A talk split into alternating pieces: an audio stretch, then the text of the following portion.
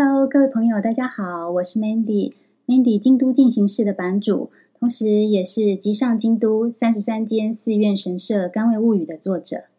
今天我们来聊聊日本的纪念日，就是有一些啊很有趣，呃，不放假的纪念日。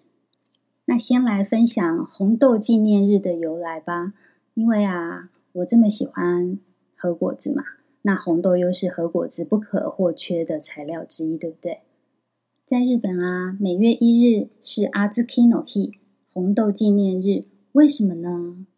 从前从前，日本人还在使用旧历，也就是农历的时候呢，在每月一日、十五日都有吃红豆饭的习俗。一日是新月的开始，十五日是满月。那日本人相信，每十五天吃一次红豆饭，就能够增强体力，提升工作效率。而且啊，在日本，红豆有趋吉避凶、去除晦气的意义哦，再加上红色也象征着生命力，而且呃，红豆有很多的食物纤维、铁分，还有维他命 B one 等等等，对健康都很有帮助。所以日本人自古以来就很爱吃红豆。后来到了明治维新，日本政府就全面改用西历。接着来到平成时代。二零零七年，由日本的一个知名的食品制造商井村屋，他就提出一个建议，然后呢，经过了日本纪念日协会的认证通过，于是就把每月一日定定为红豆纪念日阿兹基诺日了。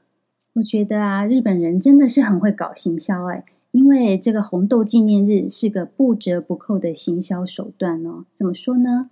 景村屋它就是很有名的。红豆制造商啊，他们家的红豆冰棒，还有红豆馒头，就是豆沙包。另外，包括红豆罐头，打开就可以吃了。这些啊，都是他们家很代表性的商品。那把每月一日定定为红豆日，就希望大家可以多多吃红豆嘛。